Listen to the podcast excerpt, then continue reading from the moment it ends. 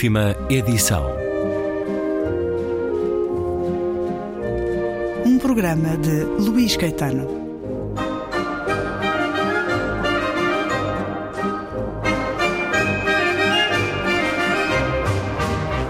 Sempre que eu contrariava Luzia, desobedecendo as suas ordens, contestando quase tudo com respostas agressivas, ela me dizia que eu era tão ruim que minha vinda ao mundo pôs um fim à vida da mãe. Deu fim à nossa mãe. Era a sentença cruel lançada para me atingir e evocar as complicações que se seguiram ao meu nascimento. Minha mãe se acamou deprimida. Nossa mãe se foi de melancolia. Era o que se contava em casa. Nunca soube ao certo o que Luzia sentia por mim graças ao que nos aconteceu. Por ter sido a responsável por minha criação, ainda muito jovem, dizia que ninguém quis se casar com ela por causa dessa obrigação. Nenhum homem iria aguentar minhas malcriações. Sua mágoa era duradoura. Caí feito um fardo sobre suas costas depois da morte da mãe e da partida dos nossos irmãos. Eu era mais uma atribulação para Luzia, além de todas as outras. Cuidar da casa, do pai, da roupa da igreja e ter que se esquivar dos humores do povo da tapera. Diferente da mãe e das mulheres da aldeia, Luzia, a irmã mais velha, parecia não ter se interessado pela arte do barro, nem mesmo pelo roçado. Dizia que lavoura era trabalho para o homem. Repetia, ao ver a ruma de mulheres caminhando para o manga à beira do Paraguaçu, que não foi feita para ficar sob o sol catando mariscos e que se pudesse moraria na cidade grande. Desde cedo passei a seguir os seus passos. É um certo de Salvar o Fogo, livro de Itamar Vieira Júnior, que recebemos depois de Torturado, conversado nesta antena já há alguns anos e nas sucessivas edições que tem tido e no sucessivo reconhecimento que uh, recebeu, os vários prémios, o Leia, o Jabuti, o Oceanos, um nascimento esplendoroso do escritor Itamar Vieira Júnior, nascimento literário, o verdadeiro aconteceu em Salvador em 1979. Já nos deu também a edição portuguesa as histórias de Doramar, a Odisseia. Um breve olhar a este Salvar o Fogo, novo romance em que temos este Moisés que aqui nos fala, órfão de mãe, vivendo numa comunidade de origens afro-indígenas, um romance onde nos continua a dar, tal como em Tortarado, pergunto-lhe a força dos que não têm voz, a voz deles, a voz das mulheres, e como elas são fortes, uma vez mais, neste romance, e a determinação dos oprimidos. A sua literatura é uma literatura que é voz de muitos, Itamar Vieira Júnior. É, que bom falar com você, Luiz Caetano. Lembro com muito, muito carinho que aqui estive há quatro anos para receber o Prêmio Leia, para lançar esse livro que já me levou a tantos lugares, já me permitiu viver tantas coisas e agora chegar com este romance, uma história que eu mergulhei de fato com de corpo e alma, porque fala um pouco das minhas origens, fala um pouco das origens dos meus antepassados. Neste lugar, que é a paisagem do romance, que fica às margens do Rio Paraguaçu, ainda que Tapera do Paraguaçu seja um, um lugar imaginado, mas ainda assim todas as referências são as referências que eu carrego em minha memória, em minha imaginação. É uma história que também conta um pouco, reconta a história do Brasil, porque durante muitos anos nos contentávamos com a história oficial, com a história que era publicada, que era dita oficialmente pelo Estado, e parece que agora nos interessa saber a história, essa história que por algum motivo nos foi negada e daí a literatura entra com toda a sua possibilidade de nos ofertar uma história, mesmo que imaginária, mas ainda assim nos contar uma versão que não nos foi dita.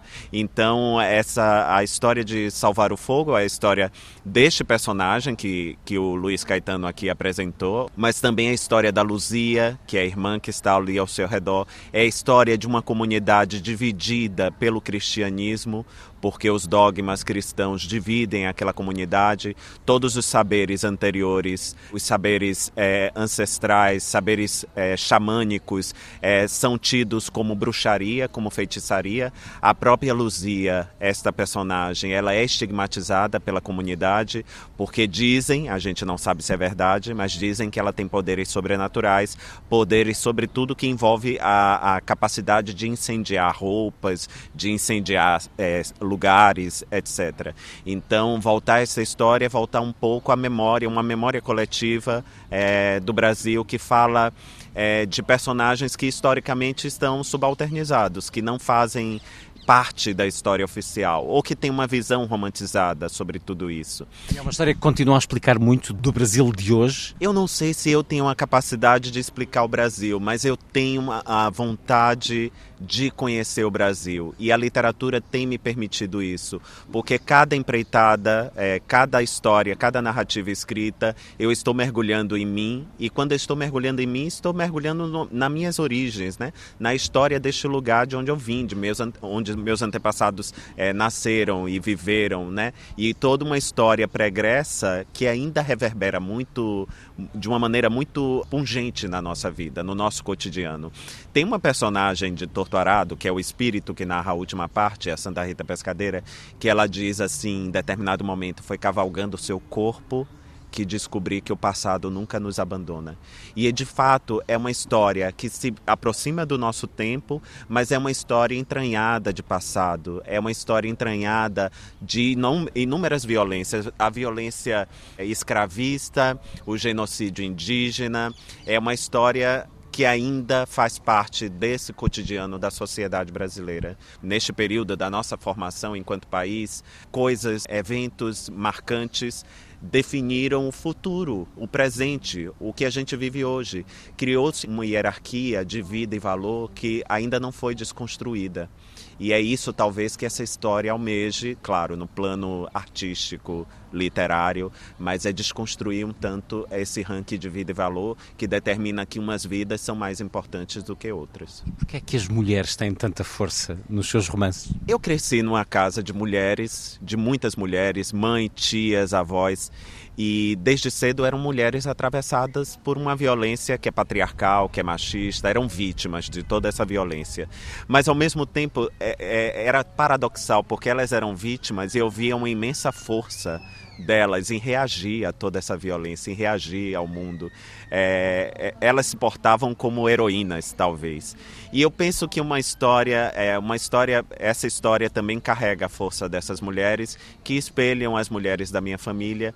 Anos depois eu fui trabalhar também no campo e o Brasil ainda é uma sociedade muito machista, patriarcal. Se a gente for para o Congresso Nacional, a gente vai em 15% apenas dos deputados são é, é, mulheres, né? Das deputadas são mulheres.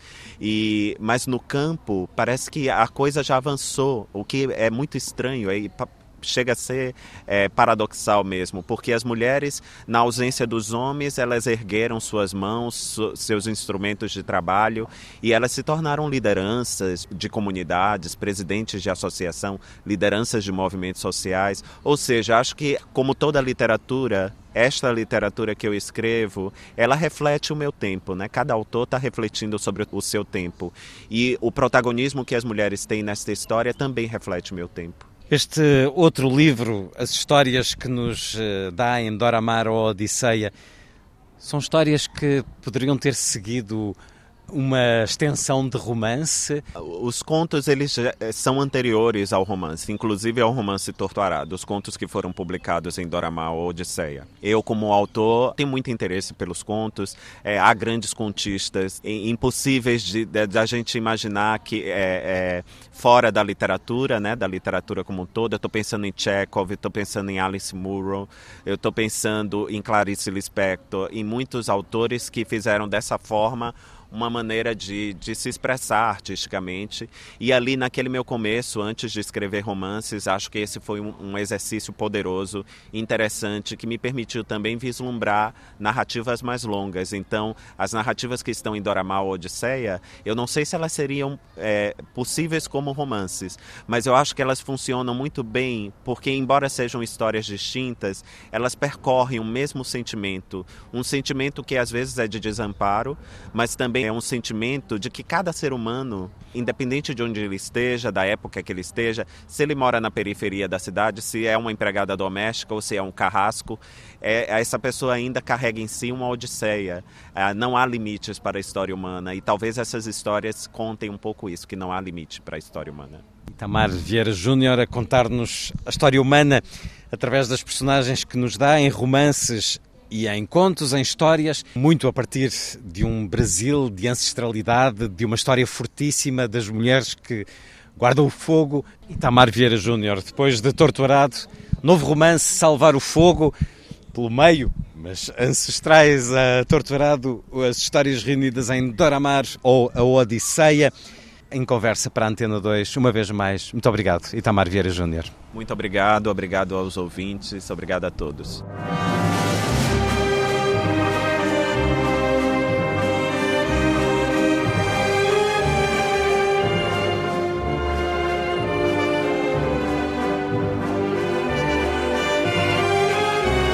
Última edição.